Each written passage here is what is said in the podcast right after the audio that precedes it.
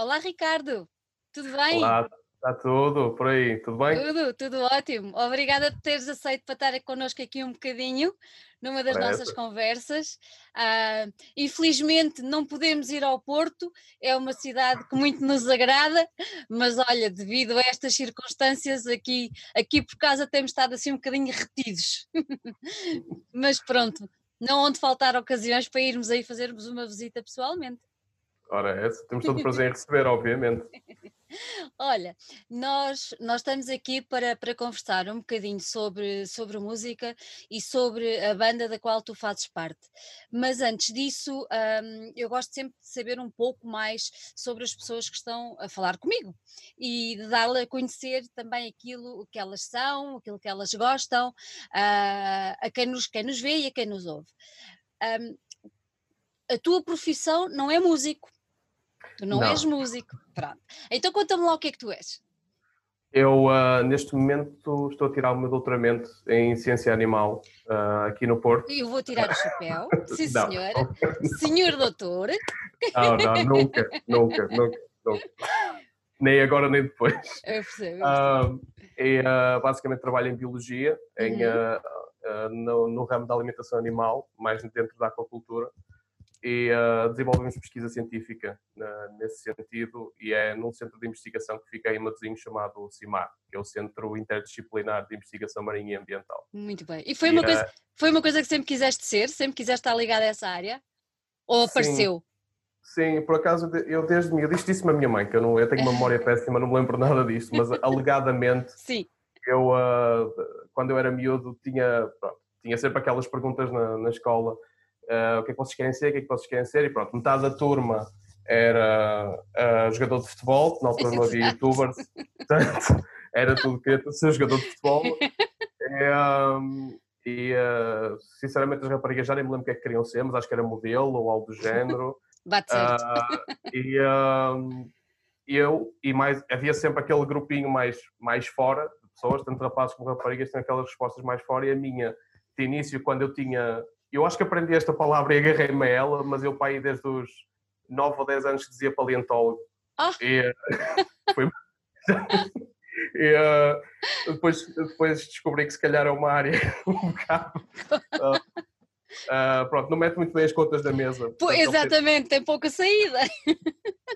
mais tarde comecei a dizer biólogo, já por volta dos 14, 15, eh, e eh, pronto, ficou, ficou até agora. Olha, biologia. E, nessa, e nessa, nessa altura, por estes nove anos, já tinhas algum interesse assim em ouvir música? Já era uma coisa que te, que te dava algum gozo ou não estavas nem aí? Eu posso dizer que comecei a ouvir música a sério Hum. mais por volta dos 14, mas comecei a ouvir assim por alto aos 11 e eh, entrei assim um bocado a pé juntos porque havia, um, havia um filme que na altura que era o Triple X, tinha uma Sim. música que eu enquanto miúdo gostava muito, que era a Phil Fry, dos Rammstein. E, eh, que, que era juntos mesmo. Sim, eu engracei com aquilo, porque o vídeo era fixe, ah, a banda era fixe, eu nunca tinha visto nada como aquilo, e aquilo miúdo de 11 anos ver Rammstein, por cima aquilo tinha imagens ao vivo, toda aquela pirotecnia, os Rammstein, pronto, a serem os Rammstein.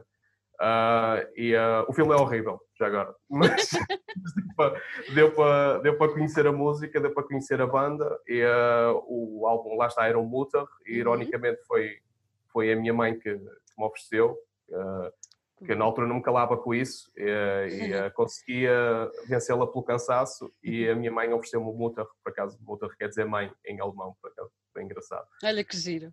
E começou aí, depois de 14, 15 anos foi eh, rock, Uhum. mais punk, muito punk, muito punk rock. Eu consumi muito punk eh, até aos 20 anos e depois é que comecei a entrar mais no metal a sério. Eh, Pouco depois entrei na banda e já tinha tido algumas bandas de metal antes, por volta Uhum. do- dos 20 e depois entrei em Moonshade e foi, foi até agora. Foi até Uma agora. viagem grandinha. Olha, tu já chegaste a ver os Rammstein ao vivo, não? Infelizmente Ainda não, não. porque das poucas vezes, lembro da última vez, eu queria muito, muito vê-los. Eles vieram cá, acho que até foi com Motorhead e Megadeth. Ahm, acho que já vieram entretanto mais uma vez, mas na altura não pude. Mas a vez que eu os mais queria ver era essa, foi no Rock in Rio. Foi. E ah, eu infelizmente cometi o erro de, tinha uma, tinha uma disciplina que eu precisava mesmo de passar no dia seguinte e eu, em vez de ser rock estrela, ir, uh, ir, ao, ir ao concerto e dessa vez dar uma folga. Porque certeza, tinha muito... certeza que a mãe ficou feliz com a tua decisão.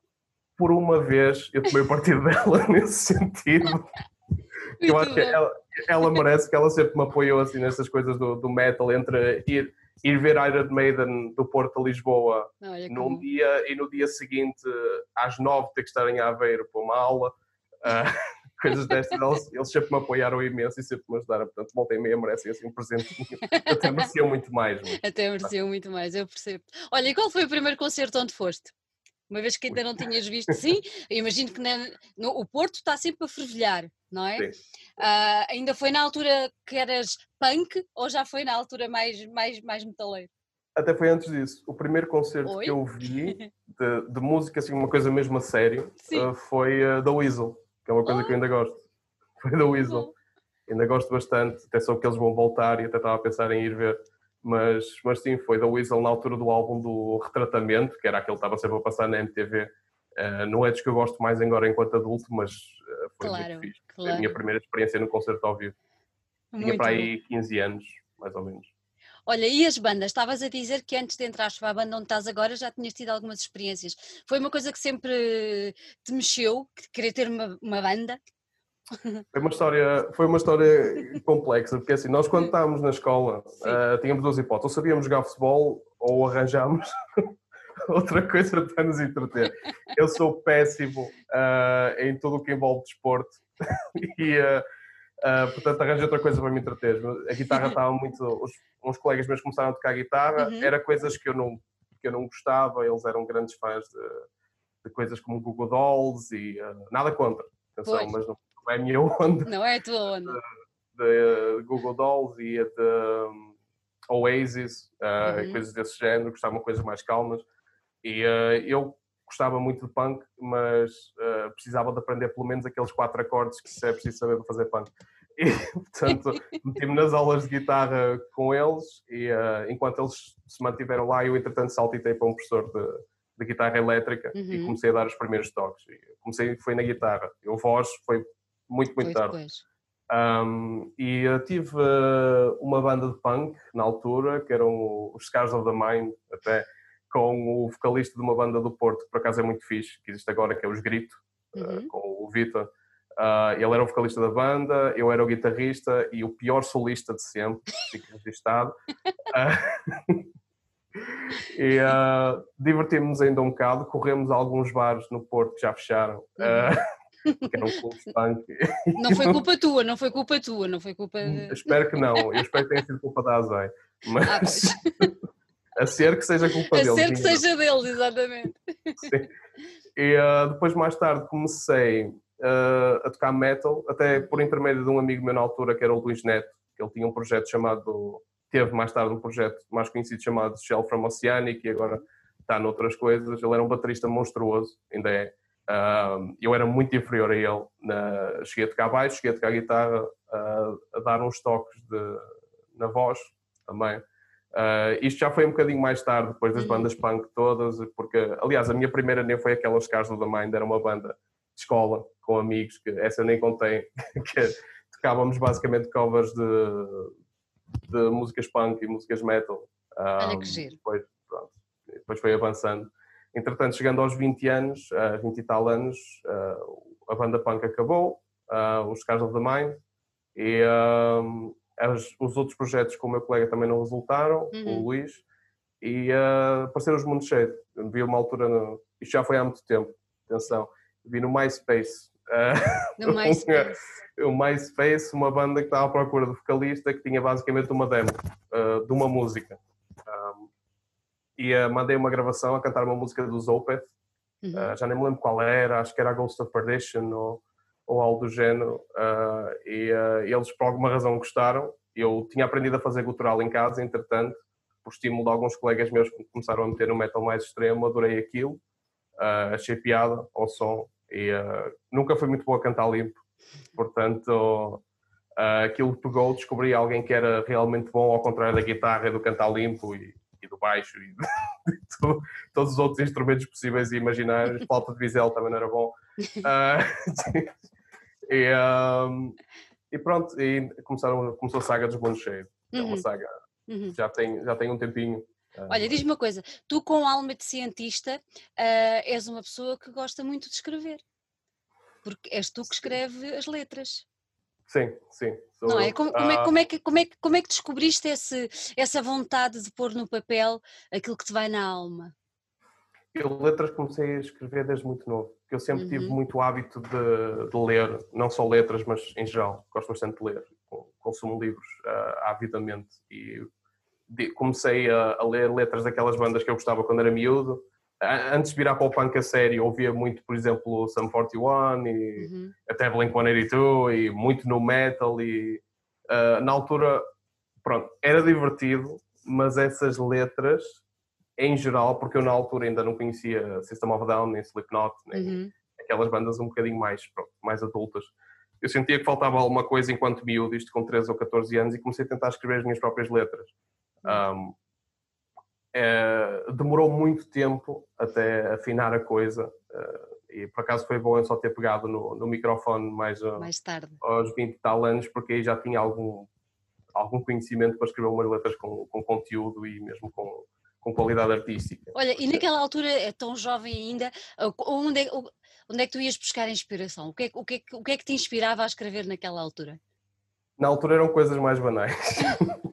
Coisa, coisas da juventude, coisas que não. Uh, lá está, hoje em dia uma pessoa já não, liga, já não liga grande coisa, mas tinha sempre aquela, aquela base da, da revolta social por causa uhum. da, da, da, base punk, ainda tenho. Uh, uh, e uh, estou agora a revivê-la neste, neste novo Sim. trabalho de Boncheio estamos a compor, estou um bocado a voltar às raízes, mas a pegar naquela revolta que eu tinha enquanto miúdo, direcioná-la, fazer um, pin, um pinpoint a sério e escrever letras com, com points, com objetivos, com observações relevantes, em vez de ser só uma coisa que ainda hoje em dia se vê muito mesmo no metal, que é estou revoltado com X. Uhum. E, e não, não acrescenta assim nada particular à mesa, eu vou tentar, não, não prometo nada. Mas... Mas tentar já não é mau. Sim, claro. Não é? Tentar já não é mau. Olha, uhum. vamos agora para uma área que eu acho super interessante, até porque eu tenho, tenho um filho que, que canta como tu, e, e, e, é muito sim e, e, é muito engraçado porque canta em casa, não é? E os vizinhos às vezes cruzam-se connosco e dizem: Olha, eu agora além da guitarra e do piano e dessas coisas, uso assim umas coisas esquisitas. Pronto, e nós dizemos: É, é ele a cantar. E é muito estranho, as pessoas ficam: Ah, pronto. Porque ele canta uh, guturrais, é exatamente como tu. Pronto. Exato. Eu li umas coisas que tu andaste por aí a escrever que eu achei super interessantes, um, em que tu tentas explicar eh, o que são os guturrais e a importância que, que este modo de cantar tem para a música que tu fazes e, e pronto, neste caso uh, que tu gravas com, com, com a banda que tens atualmente. E eu queria que tu me explicasses um bocadinho, para quem, há muita gente que nos vai ouvir que não percebe o que é que são guturrais, há outros que já ouviram e dizem, é, pois, há um gajo que está ali a berrar e não se percebe nada. Por isso eu agora queria que tu explicasses, porque eu li, eu sei, eu conheço, mas queria que tu explicasses, porque tu fazes uma distinção, dizes que a maior parte das pessoas chama aquilo de scream, não é? Até uhum. deste o exemplo da Melissa Cross, mas que tu não concordas nada com com, com, esse, com, esse, com esse termo e com essa designação.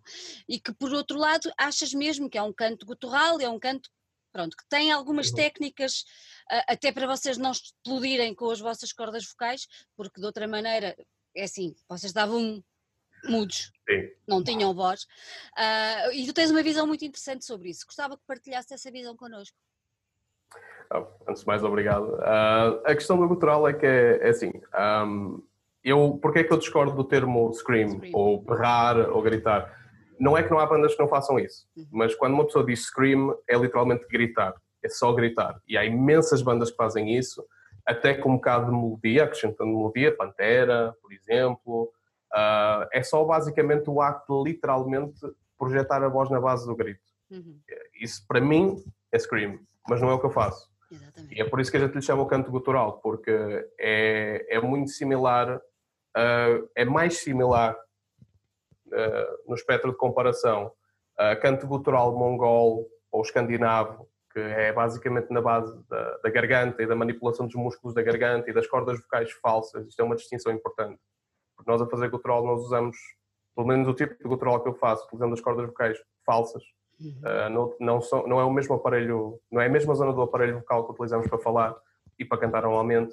Uh, uh, e lá está daí a importância da distinção, porque isto é uma técnica. Isto parece berrar por causa de lá está, os perlimpimpins de amplificação e de estúdio, porque, por exemplo, o estilo de gutural que eu faço, que a Melissa Cross até chama o Fry, hum. um, eh, existem vários diferentes, vários tipos diferentes de gutural, o meu é o Fry, é particularmente baixinho, um, não é assim uma coisa muito alta. Uh, eu, também depende da projeção de cada artista, há artistas uhum. com mais projeção vocal, há uns com menos, uh, é, mas em geral não é uma coisa assim. Eu se berrar, é à vontade cinco ou seis vezes mais alto do que o meu gutural. Uh, portanto, não é mesmo de todo, mesmo que raro. Uh, pelo menos na técnica que eu uso e na técnica que muitos usamos, que é, que é o fry. Depois há toda, há toda ela uma série de técnicas diferentes. Uhum. Um, tem o, o gutural inhale e exhale, é a, primeira, é, é a primeira divisão, há quem faça para dentro, há quem faça para fora. Para dentro é mais comum em bandas de screamo uh, e é mais danoso para o aparelho vocal em geral muito mais. Eh, enquanto o gutural exhale já se divide uh, em vários diferentes, temos o, death, o que se chama o death growl, temos o, o fry. O, esses são menos danosos para a caixa vocal, não são o mesmo que gritar, nem o, nem o gutural inhale, mas pronto, e uh, conseguimos aguentar durante muito, muito mais tempo. Não quer dizer que os, que os vocalistas de, que gritem mesmo não durem bastante tempo, depende muito da genética, do uhum. treino, do cuidado que têm com o aparelho vocal, nós temos, por exemplo, Slayer, fizeram isso desde os 19, é literalmente berrar. Tom Araya berrou desde os 18, 19 anos, acho que até menos, até agora. Já está a carregar nos 60, acho eu, e, e, e, ainda estava a conseguir até o Slayer acabar. Um, uh, mas é sem dúvida mais danoso para o aparelho vocal. E eu, por uhum. exemplo, a fazer gutural, meu estilo, uhum. consigo fazer ensaios de 3 horas, 4 horas, sessões de gravação fiz agora para o álbum, a última que fiz foi para o álbum da Constant Storm, tivemos literalmente o dia inteiro, e só paramos para almoçar, uh, foi da, das 10 às 8, e uh, impecável. Uh, sets de uma hora e meia, a mexer muito e tal, a cansar-me, e uh, no final consigo falar normalmente. normalmente. Se eu estivesse a berrar, eu especificamente não seria o meu caso. não, eu Olha... berrar 5 minutos fechou. e como é, como é que tu percebeste que a tua voz dava dava, dava para fazer este, este género de, de canto. Eu, eu acho a tua comparação com, com, com o que se faz, por exemplo, na Mongólia, que nós ouvimos bastante cá em casa, e é, é muito, é muito semelhante. Eu acho que se as pessoas ouvirem e depois ouvirem o trabalho de bandas como a tua, vão perceber a ligação e se calhar já vão olhar uh, para o pessoal que faz este género de música de outra forma. Uh, eu acho que era importante passar esta, esta mensagem. Pronto, uhum. mas, mas como é que tu percebeste que, que, era, que era isto que tu querias fazer? Porque é assim, tu escreves letras muito interessantes, ok? Pronto. E quando estás em cima do palco ou quando estás a cantar, quem está do lado de cá uh, muitas das vezes não percebe aquilo que vocês dizem. O facto. É um problema do estilo. É um uh, problema. Assim, o, o, output do estilo tem limitações. Sim, eu, pelo menos, eu, eu esforço-me o máximo possível para ser perceptível em álbum e mesmo ao vivo, uhum. mas não é fácil. Mas uh, nós sacrificamos um pouco isso.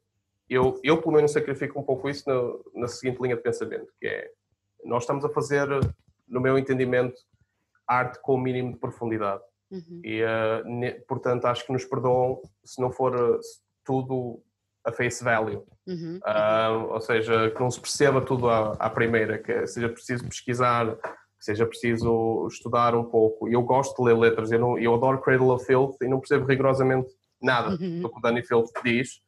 E já tenho capacidade de perceber à primeira, por exemplo, a Amon Amarth e Moonspell, e uhum. já, já ouço há tantos anos, já nem preciso de, de auxílio lírico. Uh, eles têm bons produtores e eu já, já conheço os maneirismos, já consigo perceber. Cradle of Filth, não, isso não me incomoda minimamente. Sempre que sai uma coisa nova, eu gosto de ler as letras enquanto estou a ouvir, gosto de explorar uh, e uh, acho que é o tipo de pensamento que eu gostava de incutir nos outros, que é na, as coisas, a arte a sério nem sempre tem de ser tudo a face value. E uh, eu não vejo mal nisso, acho interessante, acho que é dinâmico, ou seja, faz com que o, uh, o fã participe, uhum. não é só ouviu, aceitou, acabou, ou seja, ele participa, ele vai pesquisar, ele, ele opina, ele, ele faz pensar, coisas desse género. E a, a outra é, portanto, nós sacrificamos a percepção pelo output, e o output é, sem dúvida, para mim, a expressão mais eficaz de, de raiva que pode haver, não há nenhuma melhor. Uh, uma pessoa pode meter qualquer outro tipo de voz, mesmo que seja a gritar em plenos pulmões, ou aquelas vozes mais operáticas, uhum. estilo, estilo, Iron Maiden, ou mesmo vozes operáticas, mas um pouco mais arranhadas, como Sabaton, não chega, para mim, esteticamente, não chega aos calcanhares do gutural no que toca a expressar raiva, fica sempre aquém. Fica sempre um, E uh, é um bocado por aí, portanto, fazemos aquele sacrifício necessário Olha, tu agora agora estavas a falar e eu estava-me a lembrar de outra, de outra arte que também nos acompanha muito cá em casa, uh, que é a pintura. Uh, e eu estava, a maneira como tu estavas a falar, eu estava a imaginar um quadro do Pollock uh, com aquelas explosões Exato. de tinta, não é? E que não está lá nada, mas está lá tudo. Ou seja, ele deixa aquela na tela aquela aquela, muitas das vezes, raiva que ele tinha, aquele, aquele sentimento, para o quem está do lado de cá tentar perceber um bocadinho o que se passa e deixava. Ah, e, e eu acho que é. Eu acho que é muito importante, eu acho que devia haver um menos barreira, não achas? Uhum. Uh, eu aprendi, não é? Eu aprendi, eu casei com alguém que só ouve grindcore e, e tenho um filho que, pronto, enfim, Percebes? E aprendi. É um gosto. Exatamente, é uma coisa que se vai. E é uma coisa que é muito importante. Eu acho que as pessoas têm que aprender a dar valor ao trabalho dos outros. E vocês têm imenso trabalho. Vocês têm imenso trabalho e vocês são excelentes músicos super dedicados. Não, sério, olha, isto foi um à parte, mas vai ficar no ar, não, não vou tirar, porque é, é mesmo o que eu acho, é mesmo, é, mesmo, é mesmo o que eu acho. Olha, Ricardo, diz-me uma coisa, já falámos aqui de alguns, deste alguns exemplos uh, de vocalistas, mas assim, dentro da tua área, da, da, da, área que tu mais gostas, qual é aquele ou aqueles que tu achas que, epá, estão lá naquele patamar que tu, é aquilo mesmo? Assim, dentro do gutural, uhum. eu vou dizer que há, há, dois tipos de vocalistas que eu admiro por razões diferentes. Há aqueles okay. que são super dinâmicos. Uhum. Eu, eu, gosto de tentar ser dinâmico, fazer o, os altos, os médios, os baixos, uh, tentar ter assim uh, uma espécie de, de, de, de, escala tonal muito primitiva, porque o gutural tem essas limitações, mas dá para ter. Uh, dentro da, da, da versatilidade, uhum. a primeira banda que me impressionou muito foi Whitechapel porque Whitechapel tinha vocais agudos, muito bons, e tinha graves muito bons, ainda tem, aliás. Ainda tem. E agora até tem vozes limpas, que é, que é um complemento que eu achei espetacular, que é, só o tornou ainda mais completo como vocalista. Não é uma banda que eu ouça imenso, uhum. mas influenciou-me imenso a nível vocal. Uh, o, uh, o, vocalista do Whitechapel é de facto um monstro. E uh, não é só. Eles têm técnicas de gravação que acentuam muito uh, os graves e os agudos, uhum, e eles, por uhum. exemplo, fazem, uh, provavelmente fazem algo como quad tracking na voz, ou seja, gravam quatro vezes a voz, tudo bem, mas eu vi ao vivo. E, pois, uh, é isso. Está lá, está lá. o Phil Bozeman é sem dúvida um monstro. É, é das pessoas que eu mais admiro a nível vocal.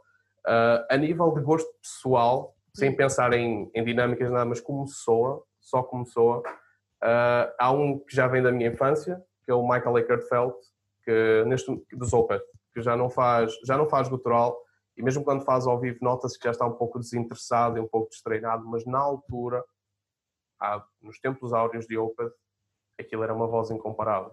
Uh, nem, nem, o Phil Bozeman chegava àquele tipo de graves, que tinha uma uhum. assinatura muito própria mesmo, mesmo muito própria.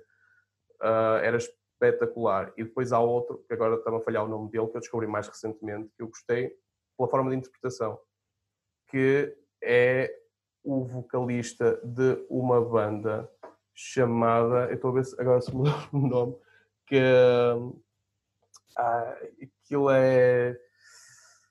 Ah, vou fazer aqui um, fazer aqui um cheatzinho. Eh, vou pesquisar, já que estamos online. Eu lembro-me do nome do álbum, lembro-me das músicas, não me lembro da banda. Incrível. Uh, incrível.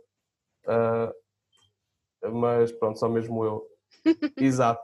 o vocalista de Knocked Loose, exatamente. Vocalista de Knocked Loose. É uma banda de metal assim mais, muito mais moderno, uhum. uh, muito inspirado no, no, no, hardcore e coisas assim. Uh, a interpretação vocal do, do, vocalista deles, que eu nem sei se pode chamar gutural, é extremamente interessante. Eu fiquei viciado naquilo, ouvi o álbum várias vezes, o Different Shade of Blue, uh, e achei aquilo absolutamente espetacular. Lá está, fez-me provar que as coisas estão a mudar, que não têm que ser estáticas, que há sempre só trazer coisas novas à mesa. Não temos de fazer gutural como os Morbid Angel faziam há 20 anos atrás, podemos evoluir e uh, foi interessante porque foi uma coisa completamente diferente. Uhum. Há, há bocadinho quando falaste, estavas a falar uh, quando se grava, podes gravar várias tracks de, de voz e pronto, uhum. isso é impecável no, no, no, disco, mas depois a prova de fogo acaba por ser uh, ao vivo, não é? Em tudo. Sim. Achas, achas, achas que aí é mesmo, quando entras em um palco, é mesmo aquele culminar. uhum. Aquela adrenalina, aquela, aquela, aquele culminar daquele trabalho todo, é, é aí que tudo faz sentido. Uhum. Sim, eu acho que assim, eu gosto muito de gravar, gosto muito de uhum. compor com, com a malta de mundo cheio. É pessoal espetacular, super divertido e uh, compor é uma alegria com eles. Eu gosto de gravar em estúdio, que é sempre uh, dentro, dentro, dos limites mínimos do profissionalismo, há sempre muito, muita risota, muita. Claro. É, é porreiro, mas ao vivo é diferente, é principalmente diferente. quando é um bom concerto e as pessoas estão lá. E nós, enquanto vocalistas de cultural, nós, eu pelo menos, que eu não estou 100% inserido no meio do metal, tenho muitos, muitos amigos de fora a gente, eu pelo menos sinto que tem um bocado alguma coisa a provar, porque assim, em estúdio somos todos os maiores, até guitarristas, não é só vocalistas, em estúdio hoje em dia somos todos os maiores, tocamos todos super bem, somos uh, ao vivo é que separa os homens dos meninos, uh, as mulheres das meninas. uh, e portanto, eu pelo menos quando, quando piso um palco, eu sinto mesmo que a nível vocal pelo menos ao, ao uhum. resto do pessoal com quem eu me dou, que não está tanto dentro da cena, mas acompanha a minha banda, eu tenho que lhes provar que isto não é montagem, mas isto é mesmo a sério. tipo, é não, uh, muitos deles ainda não acreditam, ainda não é. acreditam, mas uh, já, muitos tive que levá-los a um concerto para acreditarem que é mesmo assim, que isto acontece, que é uma realidade. E, e pronto, basicamente isso. Mas, sim, é, é, é. um dos pontos altos da arte, principalmente hoje em dia em que o estúdio mascara muita coisa, é uhum. a prova de fogo ao vivo. É a prova de fogo E a adrenalina, nada bate a adrenalina. Nada bate, não é? Olha, a tua banda atual, os Monteshade, nasceram em 2010? 2010, 2011, uhum. à volta disso, sim. Primeira pergunta, uh, tu tá estás lá desde o início? Não? Entraste um bocadinho depois ou estás mesmo desde o início? Foi só um bocadinho depois. Um bocadinho Sou o primeiro vocalista. Coisa, é isso. Sou o primeiro um vocalista, mas não estou desde o início início. Eu mas quando é entrei eles já tinham. Sim, sim, eles já tinham, sim. Uma, já tinham umas demositas gravadas, uh, já tinha baixista, guitarrista e baterista. Uhum. O guitarrista era o Pedro, que acompanha-me até hoje, que é genuinamente dos melhores compositores que eu já conheci na vida. E nós somos a, aquele casal eterno. Tão bom. É, um, e uh, foi o que me acompanhou sempre nesta demanda e é um bocado ainda há pouco tempo fizemos um post sobre isso, aquele, é, que é o nosso One Man Army, que é, ele, é, ele é produtor, ele é guitarrista, ele canta limpo, ele uh, trata de tudo o que é uh, de preparação de, de, palco, de engenharia, percebe imenso de tudo isso. É, e se não fosse ele,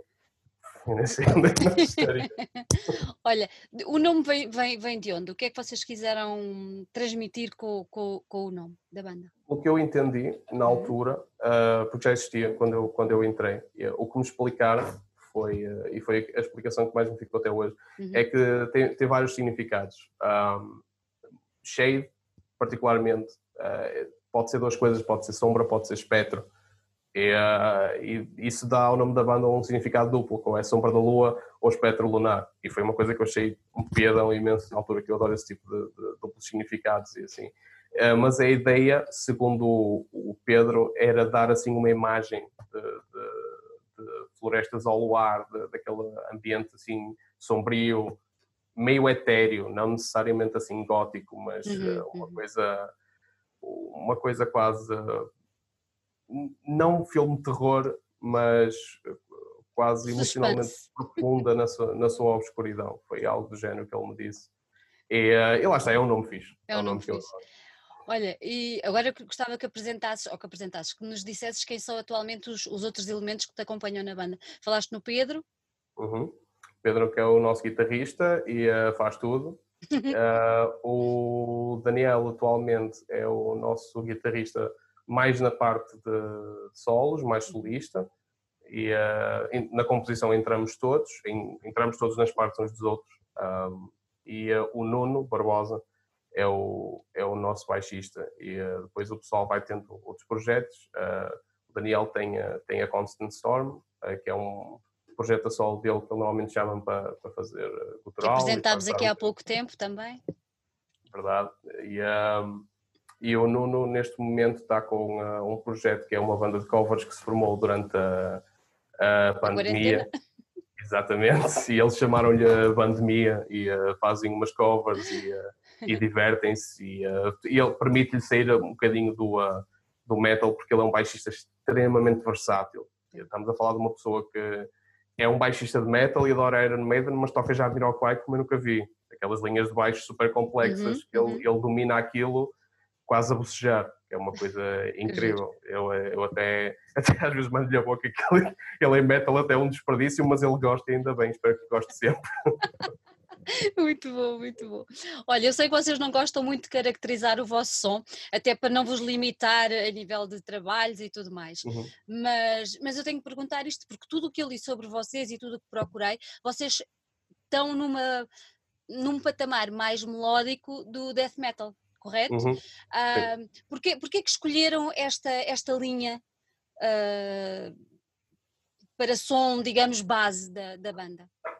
Assim, eu e o Pedro e os membros iniciais da banda também na altura estávamos super metidos no, uh, naquelas bandas de death metal melódico que surgiram nos anos 90 e inícios dos anos 2000. Isto, os At the Gates, uh, os Amorphis, Amorphis já, é, já começou nos anos 80, mas também é o exemplo, os In Flames, um, e depois mais tarde bandas como Children of Bodom e Calma, e, uh, e uh, era um bocado aquilo que nós mais ouvíamos. Aliás, a nossa banda de, de eleição, minha e do Pedro, é Insomnium, que é a nossa inspiração, que tanto apareceu nos Amor Marte, também, também somos fãs, também é muito fixe. Uh, e Dark Tranquility também já é uma banda mais antiga, dos anos 90.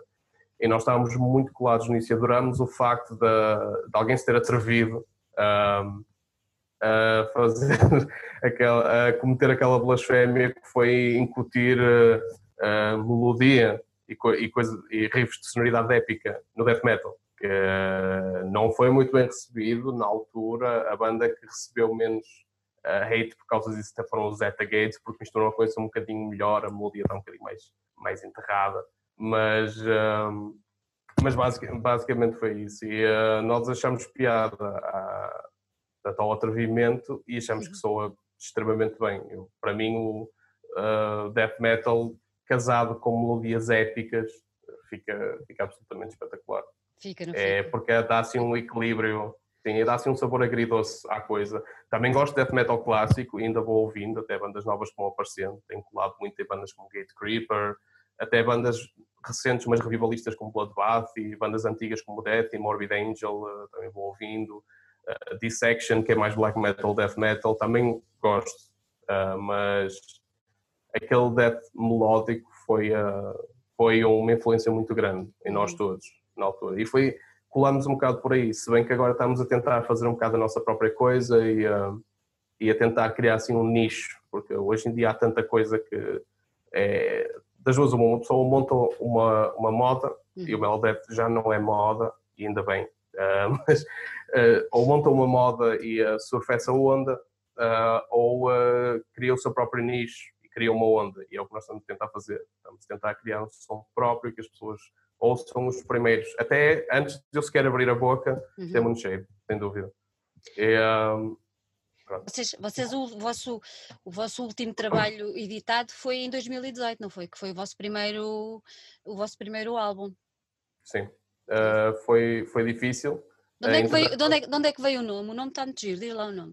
Sandy Thrones. Uh, aquilo foi, Sandy Thrones foi um álbum, é, um álbum conceptual uh, em que eu inventei uma, uma história uh, que é basicamente uma parábola entre, entre dois deuses que vivem num, num plano etéreo acima de nós, que é a Lenore e o God of Nothingness, tem uma dinâmica assim um bocado yin yang.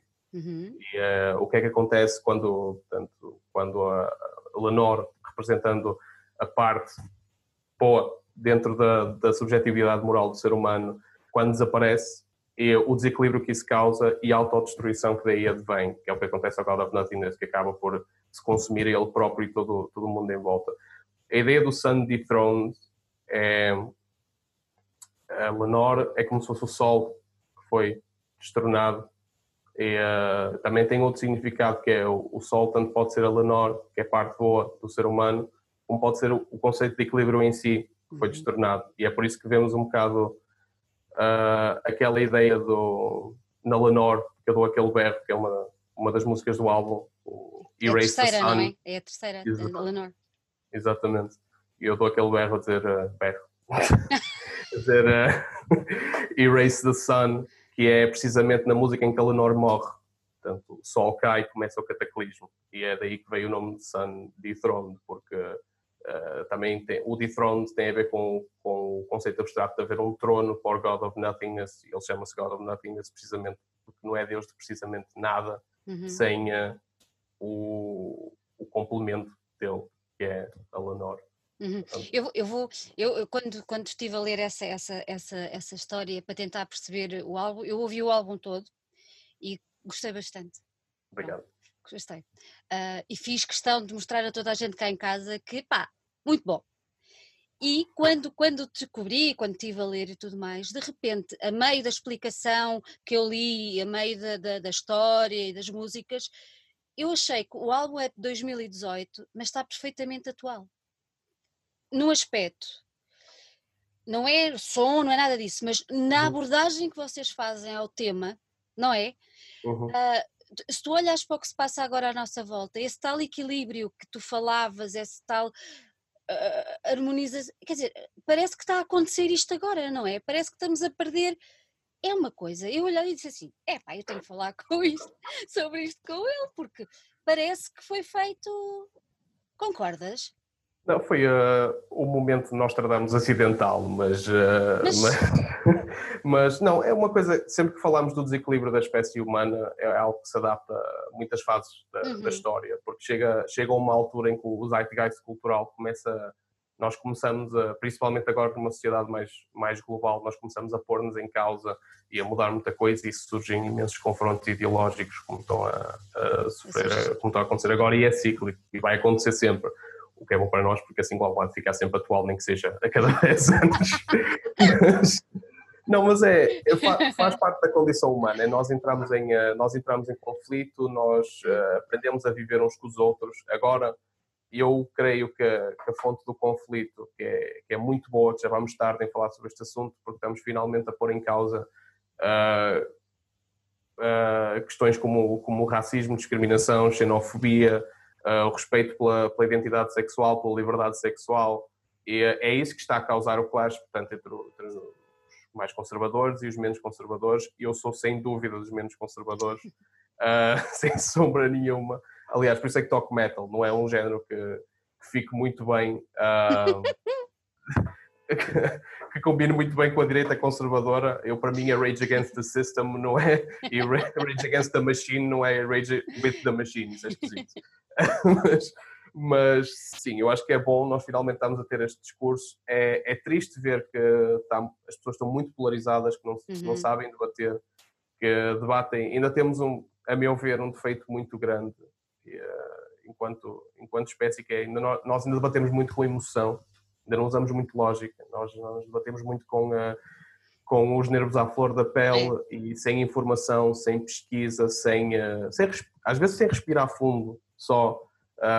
porque, por exemplo, muitos destes temas fraturantes que agora estão, estão, na, estão em causa, mesmo aqui em Portugal, como o racismo, o populismo, a ressurgência da extrema-direita, isso vem muito da emoção, porque o, o próprio racismo é só uma forma de medo muito primitiva, sem informação e a necessidade de fazer sentido do mundo que não se entende muito bem, a necessidade de arranjar um culpado, uma solução fácil. Uh, e, uh, e, é daí que temos uh, pronto, daquelas alegrias políticas que temos sofrido ultimamente, com, com o Chega, com, com o ressurgimento do, do, dos movimentos de nova ordem social, de, de, da extrema-direita e coisas, coisas desse género, que são absolutamente aberrantes, mas são pessoas que, na sua base, uh, eu não sei até que ponto acreditem em bem e mal, mas uhum. acredito, sem dúvida, na ignorância.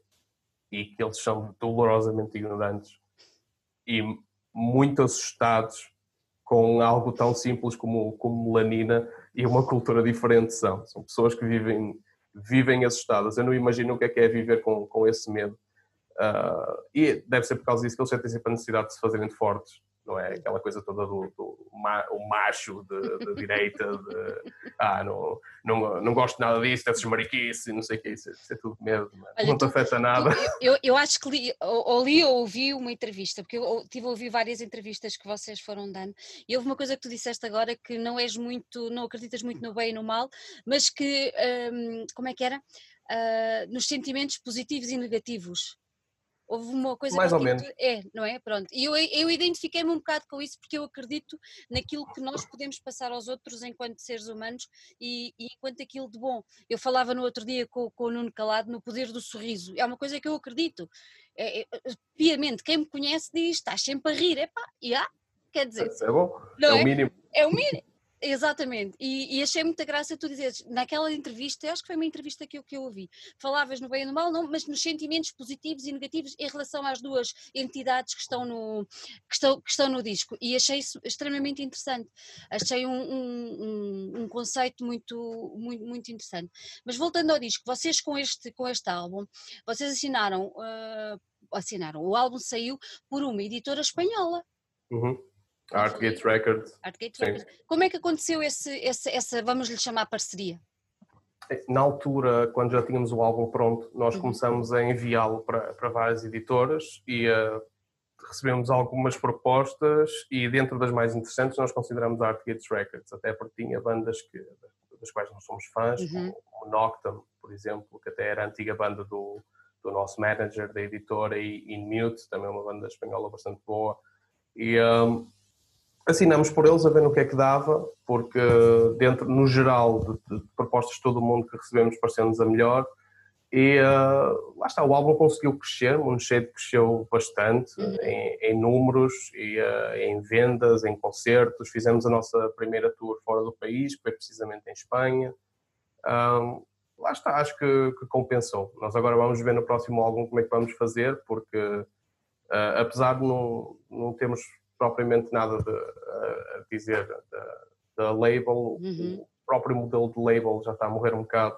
Uhum. Uh, já há muita gente a fazer uh, self-manage, já há muita, fazer self, muita gente a fazer self-release das coisas e a ter sucesso, a ter bastante sucesso. E uh, temos, temos mesmo de pensar, quando Pensa. tivermos este novo álbum pronto, vamos ver. Também temos uma proposta na mesa outra vez da Artgates, eles gostaram imenso de nós, fizeram-nos uma proposta até muito melhor. Uhum e, uh, e que só prova que, que, acreditam em nós e têm fé em nós e no nosso crescimento, de fazer uma tiragem de três vezes maior do que o, Sandy Throne, de nos dar muito mais, muito mais benefícios, muito mais. Uh, mas nós vamos pensar e vamos ver, mas até agora, impecável, valeu a pena, uh, até porque lá está. É, é, sempre fixe ter uma editora com pessoal que nós gostamos. Nós chegamos claro. a conhecê-los uh, quando estivemos em Valência a tocar. O, uh, conhecemos o, o, nosso manager, o Ivan uh, Magdalena, que foi super simpático, super prestável, é mesmo, foi mesmo um gosto estar com ele, foi um gosto trabalhar com ele. Uh, lá está, dentro de todos os stresses que, esta, que estas coisas trazem, que é muita logística, muita logística mesmo, e eu tenho pena dele. não é fácil, a posição deles não é fácil, não não, não, nenhuma, nenhuma das nossas é que isto hoje em dia, infelizmente, a música está um meio complicado, está, há muitas incertezas, já não é tão, tão quadrado como era antes. Pois não. Uh, mas lá está, conseguimos, uh, conseguimos ir até agora e conseguimos ir a bem e uh, foi o que importa. Ficamos com boas relações com eles e vamos ver se prolongou ou não, não sei. Uhum. Olha, falar, falaste há bocadinho numa tour que fizeram para promover precisamente este, este álbum. Vocês ainda atuaram aí com umas bandas assim Sim, uh, essa, que, essa tour... Como, como, é, como é que isso correu? Como é que foi? Como é que foi? Ah, foi fixe, foi fixe. Nós, dependendo da, na tour em si, na tour em Espanha, uh, no, foi uma coisa em que nós pegávamos nos Apóteas, que é outra banda portuguesa espetacular que eu adoro. Um grande abraço para eles. E uh, fomos assim por, por Espanha fora e uh, fomos basicamente só nós e eles. Nós e eles chegámos a ter uma banda de abertura em duas ocasiões da, das sete datas que fizemos e de resto fomos só nós os dois. E, e, eles trouxeram todo um aparato de palcos espetacular que vale a pena ver, que ainda trazem, eles tra trazem toda uma montagem de luz própria, espetáculo de fumo, é uma pessoa, mesmo dentro de um bar, uhum. sente que está num estádio quase, é uma coisa o mais próximo possível. E, é uma banda que eu aconselho a verem ao vivo. E, um, mas aqui já em Portugal já tivemos oportunidades de tocar com bandas um bocadinho maiores, chegamos a tocar com Decapitated duas vezes, uh, no, no Moita Metal Fest também, tocamos com, eh, nesse concerto tocamos com Extreme Noise Terror, há pouco tempo no, no Riverstone tocamos com Omnium Gatherum, que é uma, uma grande, grande influência nossa. Uh, e uh, foi, foi absolutamente espetacular. E depois também tivemos o concerto no Vago já há uns anos atrás, onde tocamos com Amorphis, com Heaven Shall Burn. Uh, chegámos a estar com os Amorphis, a dar-lhes um CD, Omnium Gatherum é igual, que são as nossas influências, é a nossa paixão. E tínhamos que ter aquele momento de, de fangirls. Claro. como eles. Pá, adoro a tua cena, é espetacular. Uh, coisas desse género. E agora temos mais uns concertos marcados com, com bandas interessantes. Vamos estar agora no, uh, para o ano no Lauros Nobilis. Uhum. Uh, era suposto ser agora, não é? Sim, sim, era suposto ser agora. Única vantagem para nós, não, obviamente nós queremos sempre tocar, mas com sorte já levamos lá o álbum novo, portanto há de sempre ser mais interessante e um espetáculo de palco um bocadinho maior uh, e melhor. E uh, lá está.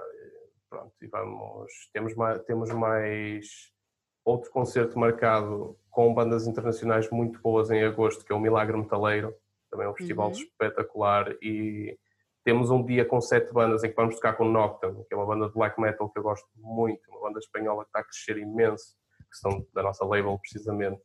E nesse dia uh, só há duas bandas portuguesas, e o resto é tudo, é tudo de fora, são para aí 7 ou 8 bandas e nós somos ali os portugueses lá no meio, é, mais outra banda.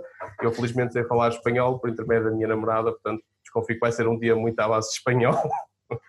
e, uh, temos também um metaleiro também chora, esse é só com bandas nacionais, mas com uma seleção de requinte. De requinte. Uh, de nós. Olha, o que é que tu nos podes revelar em relação ao novo trabalho?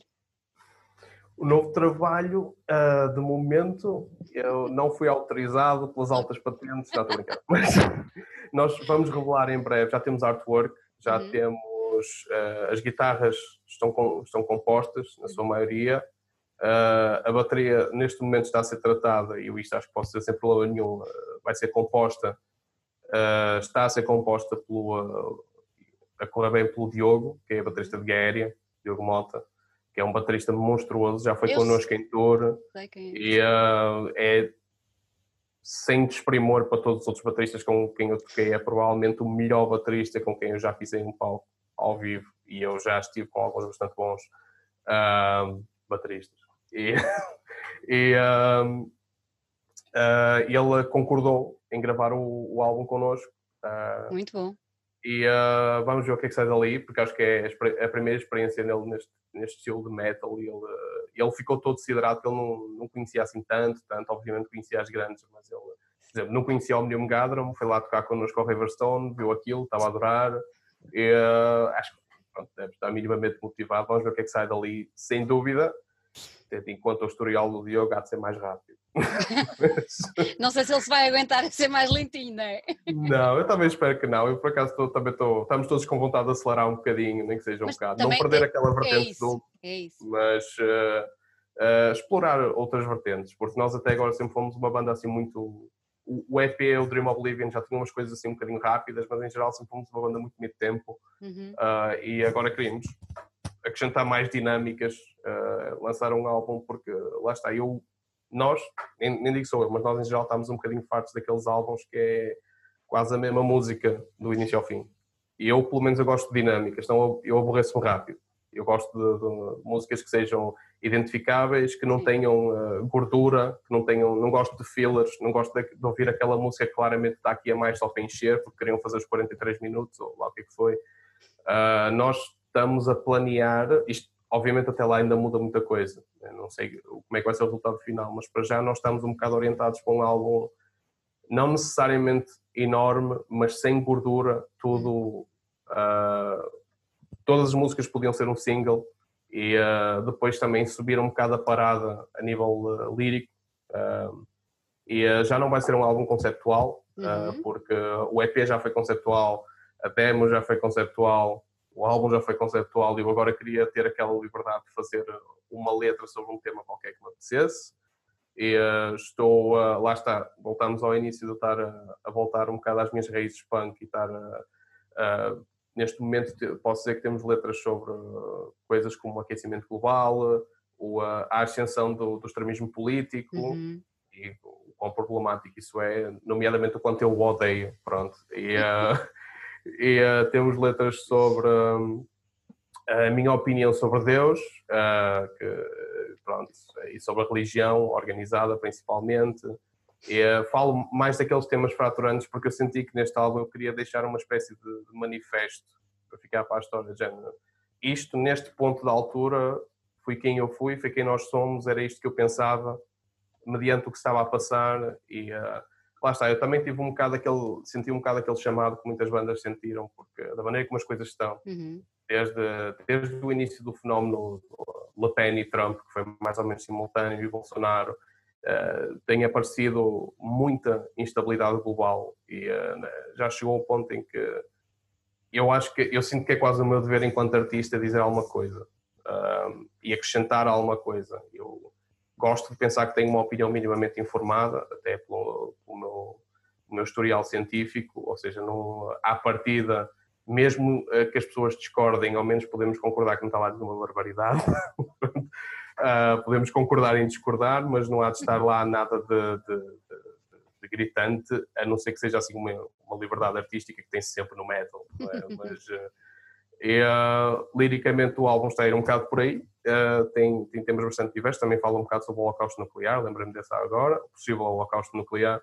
És tu que vais uh, escrever as letras todas? Sim, mas passa sempre pelo processo de revisão.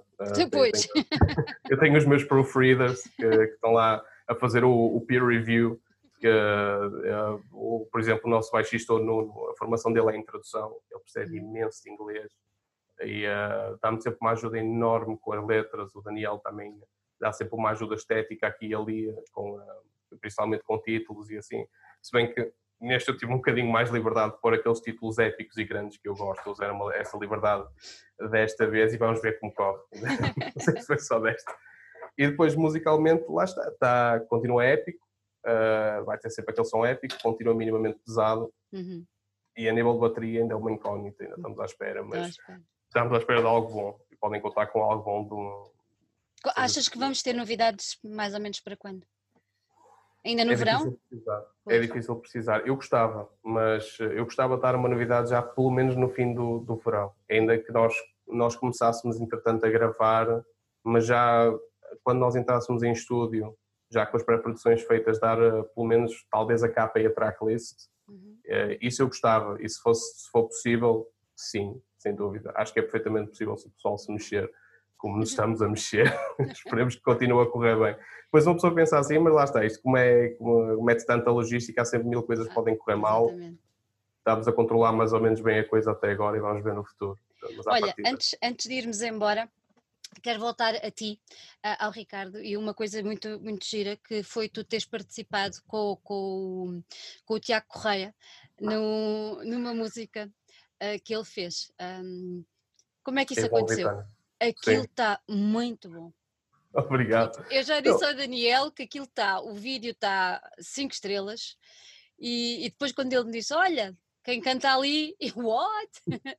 Sério, como é, que, como é que aconteceu? Vocês já se conheciam, claro. Nós já nos conhecíamos, eu uh, conheço o Tiago, conheci o Tiago por intermédio do trabalho dele em Analepsy e em Dark Oath, uh, as, provavelmente uh, as duas bandas do, do Underground Nacional, duas das bandas do Underground Nacional uh, com mais projeção. Uhum. Um, e uh, é, um, é um rapaz espetacular. E eu sempre também gostei de hip hop, já desde, já desde jovem, já, principalmente rap. Uh, e gosto muito daquele rap técnico. O Tiago também já tínhamos falado sobre isso. Houve um dia que, não, me lembro se foi ele ou se fui eu que, mandámos a, que mandei a boca, mas foi do género: é pá, fazer um feature e não sei o quê. E ele, está bem, um dia aparece-me com uma música, já olha, tem aqui uma cena para ti, vais fazer. Eu, ok. E, e eh, depois mete-me lá. Foi engraçado porque os três, os três uh, rappers nessa uhum. música, tanto eu, o Tiago e o, o Oliver, uh, somos três pessoas extremamente envolvidas dentro do metal. O Oliver também é vocalista de metal e uh, tem uma banda chamada Sphinx e tem uma voz simplesmente espetacular. O Tiago tocou em Analepsy, em Dark Oath e fez sessão para muitas outras bandas e eu tenho, eu tenho Moonshade e basicamente é, é, eu vi um bocado como não necessariamente porque eles os dois já têm experiência em rap, uhum. eu era o único que não tinha, o Oliver é rapper uh, e faz, faz cenas muito boas, o Tiago também, eu é que era o calor lá no meio, mas parecia um bocado três metaleiros a fazer rap. E, uh, e, e, curiosamente ficou engraçado. Ficou muito eu, giro. E foi super divertido, nunca tinha experimentado fazer uma coisa daquelas. Ficou e tive que, inventar, tive que inventar o meu flow, pediram-me um nome de, de, de, rapper que eu uh, acabei por, dar, acabei por escolher um que não foi o melhor escolhido porque depois eu descobri que era um membro do Dark Throne, também se, também se chamava assim. Eu não, eu não ouço assim tanto Dark Throne, portanto nem, nem, nem me lembrei do Fenris Dark Throne. Uh, mas pronto, ficamos os dois. Uh, de certeza que ele não se importa, até porque ele não está ciente da minha existência. mas, uh, mas, pronto, agora ficou e se voltarmos a colaborar, há de ficar na mesma. Já tivemos, já tivemos a falar de voltar a colaborar espero que volte a acontecer. Eu acho que sim, porque ficou muito engraçado e acho que toda a gente deve conhecer. Olha, diz-me só agora por curiosidade, há bocadinho falaste que a malta que te conhece, os teus amigos trabalho e tudo mais, que tiveste que os levar aos concertos, alguns deles, para acreditarem, não sei o quê. E agora, já viram essa tua faceta do universo do hip hop e o que é que eles acharam e do rap? Lá está, é, ficou aquela cena de, de, ser, de ser para surpreender, mas eles já não se admiram com nada. Eles já não uh, gostaram, até porque a maior parte deles são mais fãs de hip hop que são de metal. Uh, apesar de serem pessoas agora muito mais ecléticas, já vamos nos nossos 20 e muitos anos, 30 anos, uma pessoa agora já não tem aquela cena de Ei, só uso isto. Não. Exato. Já, temos, já temos todos trabalho, temos paciência para isso, ouvimos o que nos apetece. E uh, eles são pessoas muito ecléticas, mas como há fãs de rap no, no meu grupo de amigos, acharam piada aquilo. Uh, não sabiam qual é que eu era, estamos todos cara tapada. e eu basicamente pedi-lhes para adivinhar. E, uh, Muito bom. Alguns até conseguiram por causa da, da voz arranhada. Da voz, pois. Viram que era eu. Olha, Ricardo, foi muito bom ter-te aqui. Uh, foi muito bom falar contigo e descobrir uh, o que está para lá. Uh, de um, no teu caso, de um vocalista deste género, e acho que foi muito boa essa parte e as pessoas têm mais é que perceber e passar barreiras, não é? Acho que, que, que, é, que é o mais importante. Vou ficar à espera de novidades, ok? Quer ser, das, quer ser das primeiras a receber essas novidades. Claro, primeiro é a imprensa, depois o Que é para podermos divulgar e dar a conhecer aí rapidamente. Olha, muito obrigada e Igualmente. um grande beijinho e tudo de bom para vocês. Beijinho, obrigado. Obrigada.